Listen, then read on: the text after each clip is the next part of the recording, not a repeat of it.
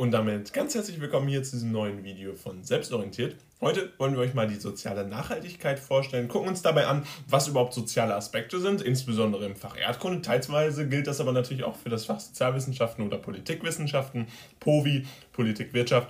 Und äh, all das werden wir dann nochmal erneut erläutern mit entsprechenden Faktoren. Dabei wünsche ich euch ganz viel Spaß bei dem Video und würde ich jetzt sagen, starten wir in das Video hinein. Zuvor der kleine Hinweis, wir haben ein Buch zur Klausur in der Erdkunde, aber entsprechend auch zu den verschiedenen Klausuren in anderen schulischen Fächern, unter anderem auch zu Sozialwissenschaften bzw. Politikwirtschaft, einmal verschiedene Bücher verfasst. Falls euch die interessieren, erster Link in der Videobeschreibung. Jetzt würde ich sagen, starten wir aber mit dem Video. Und wir fragen uns ja heute, was sind soziale Aspekte, was ist die ökologische äh, Nachhaltigkeit, welche Kennzeichen haben diese äh, verschiedenen Aspekte überhaupt und dementsprechend wollen wir uns das heute einmal angucken. Für die Beurteilung in Erdkunde, teils auch in Sovi oder in Politikwissenschaften bzw. Politikwirtschaft, werden stets verschiedene Aspekte genutzt. Diese sollen dabei in Bezug zur Nachhaltigkeit gewertet werden.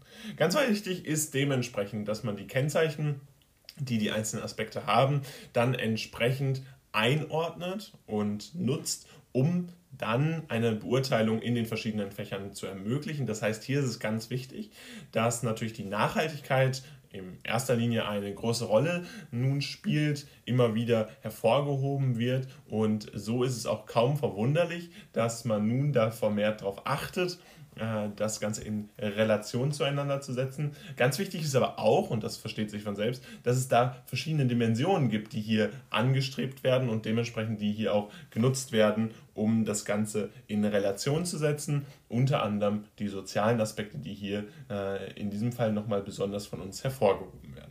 Dabei möchten wir jetzt die verschiedenen Kennzeichen feststellen. Grundsätzlich versteht man unter diesem Aspekt der sozialen Aspekte einen weitsichtigen, also einen langfristig gedachten und schonenden Umgang mit der Gesellschaft.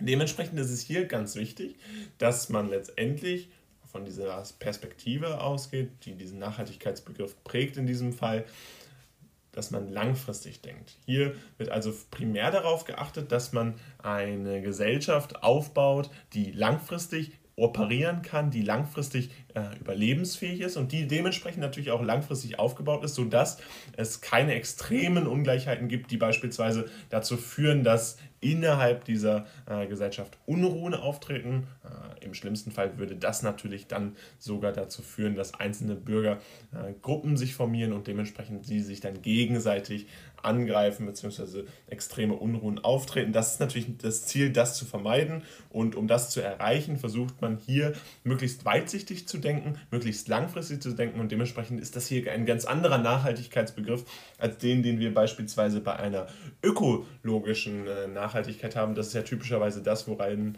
die meisten erstmal denken, wenn sie den Begriff Nachhaltigkeit hören. Das ist ganz wichtig, das hier hervorzuheben. Das ist eben nicht das Einzige, worum es bei der Nachhaltigkeit geht. Die sozialen Aspekte bei dieser Nachhaltigkeit, da versucht man ganz bewusst darauf zu achten, dass man einen langfristigen Aspekt mit dieser Nachhaltigkeit versucht zu verbinden. Also sozusagen langfristig nachhaltig ist. Dabei ist einer der zentralen Aspekte dieser sozialen Aspekte, dass man eine Generationengerechtigkeit anstrebt. Dabei ist der Brundtland-Bericht einer der wichtigsten. Brundtland-Bericht wird selbstverständlich nur mit einem T geschrieben. Entschuldigt bitte den kleinen Rechtschreibfehler. Der Brundtland-Bericht ist aber trotzdem einer der wichtigsten Berichte, die hier hervorgehoben werden müssen und die maßgeblich dazu beigetragen haben, wie Nachhaltigkeit definiert wird. In diesem Brundtland-Bericht ist nämlich festgehalten, dass man letztendlich versuchen soll oder das als erstrebenswert gilt, dass die Generationen nach einem noch auf dieselben Güter zugreifen können, wie man das selbst auch schon konnte. Dementsprechend äh, man nur so viel lebt, als dass auch die nächste Generation noch einen Zugriff auf diese Güter hat. Eine nähere Definition haben wir auf unserem Kanal bereits hochgeladen. Falls euch die interessiert, könnt ihr das gerne in der Videobeschreibung nachlesen. Und ansonsten ist natürlich auch wichtig hervorzuheben, dass die Generationengerechtigkeit auch ein gewisses gesellschaftliches Bild vermittelt. Man versucht hier dementsprechend maßgeblich äh, darauf hinzuweisen, dass Generationen untereinander auch leben müssen. Das heißt, dass eine Gesellschaft maßgeblich auch darauf basiert, wie einzelne Generationengruppen bzw. einzelne Generationen miteinander leben, zueinander leben und dementsprechend auch äh, voneinander leben. Und das hier ganz wichtig hervorzuheben, die Generationengerechtigkeit, die hier dementsprechend stattfindet. Also der Bundlandbericht, ganz wichtig, ähm, Generationengerechtigkeit hier hervorzuheben. Außerdem ist es so, dass auch die Überwindung sozialer Ungleichheit als Ziel gilt. Das heißt, man hat einerseits die verschiedene Einteilung nach Gruppen der Generation, also nach Gruppen der Alter, das ist ein Faktor. Ja, andererseits kann man aber natürlich ganz bewusst hier auch von sozialen Ungleichheiten ausgehen, also beispielsweise die Überwindung von entsprechenden Bildungsungleichheiten, Chancenungleichheiten. Meistens sind diese monetär begründet, äh, sie können aber auch ganz grundlegend auf entsprechenden Bildungsungleichheiten basieren. Und zu den sozialen Ungleichheiten haben wir, glaube ich, schon sehr viele Videos gemacht, die euch sicherlich interessieren könnten. Falls euch das interessiert, guckt da einfach rein. Äh, grundsätzlich ist aber die Überwindung sozialer Ungleichheit als Ziel äh, einfach nur so gemeint, dass ihr hier davon ausgehen müsst, dass die verschiedenen Gruppen innerhalb einer Bevölkerung keine enorme Ungleichheit haben. Das heißt, dass sie äh, nicht äh, wie zwei Lager sozusagen zu verstehen sind, sondern dass man nachhaltig denkt und dementsprechend Bevölkerungsgruppen sich sehr nah annähern. Natürlich muss es gesellschaftliche Unterschiede geben, aber sie dürfen eben nicht überproportional werden. Ganz interessant ist vielleicht noch, warum dieser Begriff der Nachhaltigkeit überhaupt so interessant ist oder warum der tatsächlich auch eine Relevanz später für euer Leben haben könnte, ist nämlich, dass das Ganze angewendet wird in Unternehmen. Man spricht da von der Corporate Social Responsibility. Äh, das heißt, hier gehen wir davon aus, dass Unternehmen eine, äh, ja, ein Bewusstsein gegenüber der Gesellschaft einnehmen müssen, eine Verantwortung gegenüber der Gesellschaft einnehmen müssen und äh, diese sich dann eben entsprechend auch sozial verhalten sollen, gesellschaftlich verhalten sollen, eine soziale Nachhaltigkeit absichern sollen. Und dementsprechend kaum verwunderlich, dass hier die Anwendung in Unternehmen äh, natürlich ein enormes Feld ist, was immer wichtiger wurde und somit dann auch eine enorme Relevanz für Erdkunde, für Sozialwissenschaften, aber auch Politik und Wirtschaft hat. Außerdem natürlich die Stadtplanung ganz entsprechend wichtig, weil, wenn wir jetzt mal überlegen, wir versuchen eine langfristige Gesellschaft aufzubauen, da ist es natürlich auch wichtig, dass Gruppen sich vermischen. Das heißt, dass man nicht dieses Gruppengefühl überhaupt erzeugt, indem man ja, bestimmte Viertel nur so aufbaut, dass da nur eine bestimmte gesellschaftliche Gruppe leben kann. Nein, man versucht einfach verschiedene Menschen äh, sozusagen miteinander zu mischen. Äh, Kontaktpunkte zu knüpfen. Und das ist natürlich Aufgabe der Stadtplanung. Dementsprechend auch hier diese sozialen Aspekte ein enormer Punkt und enorm wichtig. Und natürlich auch in der allgemeinen Politik findet das stets Anwendung. Und das hat natürlich dann Auswirkungen auf entsprechende Fallbeispiele in Erdkunde, in Sozialwissenschaften oder ganz sicherlich entsprechend des Namens auch in der Politik und in der Wirtschaft. Kommen wir nun zu den einzelnen Dimensionen bzw. Faktoren, die wir hier äh, benennen können Dimensionen ist hier in erster Linie so zu verstehen, dass man versucht hat, diese Aspekte nochmal zu unterteilen, zu verstehen, inwiefern lassen sich diese weiter unterteilen, äh, welche verschiedenen Aspekte können wir hier aufweisen bei diesen sozialen Aspekten. Und ganz wichtig ist dabei die Armutsbekämpfung.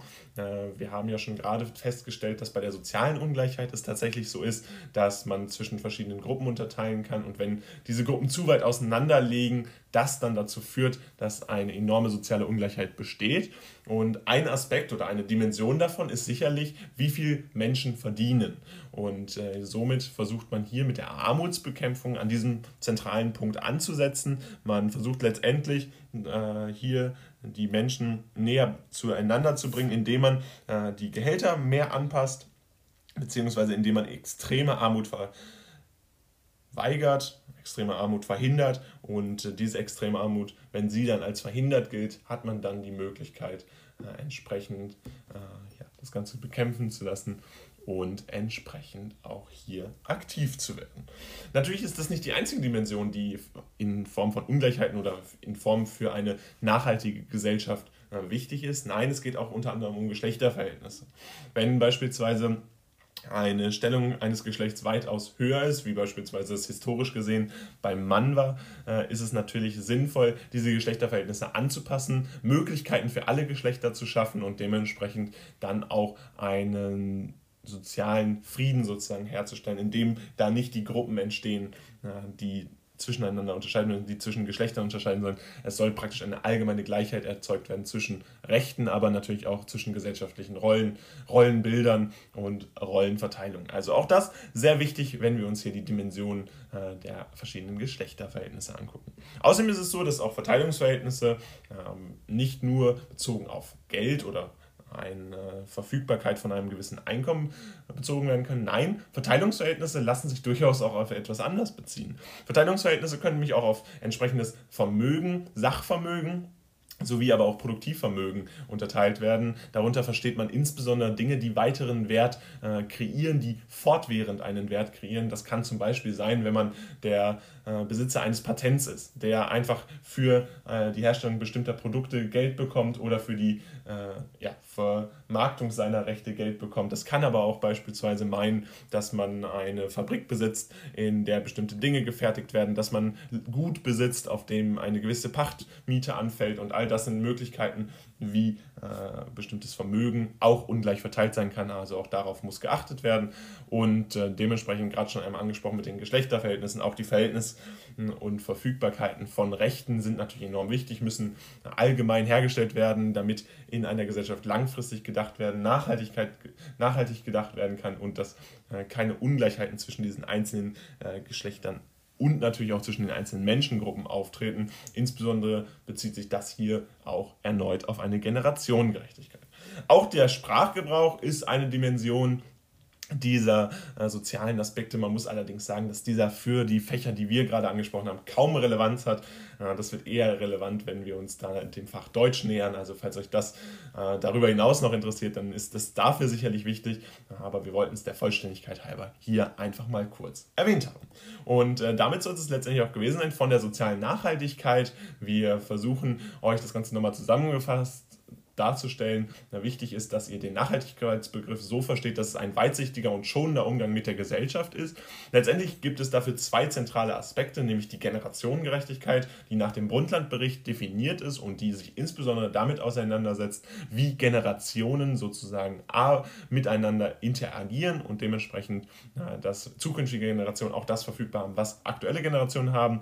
Die Überwindung sozialer Ungleichheit ist dabei eine zweite, eine zweite Zielgröße, äh, die diese soziale Nachhaltigkeit definitiv festhält. Äh, dabei gibt es ganz verschiedene Dimensionen, unter anderem die Armutsbekämpfung, die Verteilungsverhältnisse, Geschlechterverhältnisse, aber auch die Verhältnisse und Verfügbarkeiten von bestimmten Rechten, die einfach in einer Gesellschaft allgemein vorhanden sein sollen, damit keine extremen sozialen Ungleichheiten auftreten. Und äh, all das sind Möglichkeiten, äh, wie man diese soziale Nachhaltigkeit nachweisen kann, soziale Aspekte in den verschiedenen Fächern Erdkunde sowie aber auch Politik und Wirtschaft nachweisen kann, nutzen kann unter anderem hat es eine Relevanz, weil das Ganze natürlich in Unternehmen angewendet wird mit der CSR, ähm, in der Stadtplanung, aber auch in der allgemeinen Politik und dementsprechend tatsächlich eine enorme Relevanz für das Leben vieler Menschen oder der eigentlich aller Menschen hat. Und äh, damit soll es auch gewesen sein von diesem Video. Falls es euch gefallen hat, lasst gerne ein Like da. Wir haben das Buch zur Klausur jetzt in Erdkunde geschrieben. Äh, es ist jetzt in der Videobeschreibung verlinkt. Falls euch die weiteren Bücher rund um andere schulische Fächer oder andere Themen sogar interessieren, könnt ihr da auch gerne mal reingucken. Uh, unter anderem haben wir da auch natürlich Bücher uh, zu Sozialwissenschaften oder Politik und Wirtschaft gemacht. Falls euch das interessiert, guckt da gerne rein. Auch der Sozialstaat ist da verlinkt mit verschiedenen Dimensionen der sozialen Ungleichheit und entsprechenden Definitionen. Lasst jetzt gerne ein Like da, abonniert unseren Kanal, haut rein, wir sehen uns beim nächsten Mal wieder und ciao.